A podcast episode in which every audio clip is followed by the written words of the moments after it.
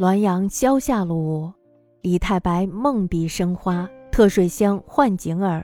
福建陆路提督马公复书，姓丹汉末，稍侠寄凌迟。一日所用巨笔悬架上，忽吐焰，光长数尺，自毫端倒注于地，复逆卷而上，蓬蓬然欲可乃敛。蜀中便卒皆见之。马公化为小诏于长未题诗，然马公静促于官，则一妖而非瑞矣。李太白梦见笔上开了花，这是梦幻中的景致。福建陆路提督马复书先生酷爱书法，有功夫呢就会写字儿。那么有一天呢，他所用的大号笔悬在了笔尖上，忽然呢吐出了火焰来。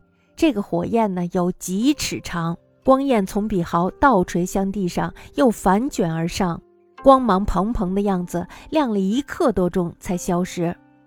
衙门里的这些异族们呀，都看到了。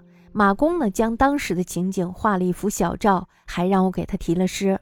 马公呢，后来竟然死在了任上，可见呀，这是妖异而不是祥瑞了。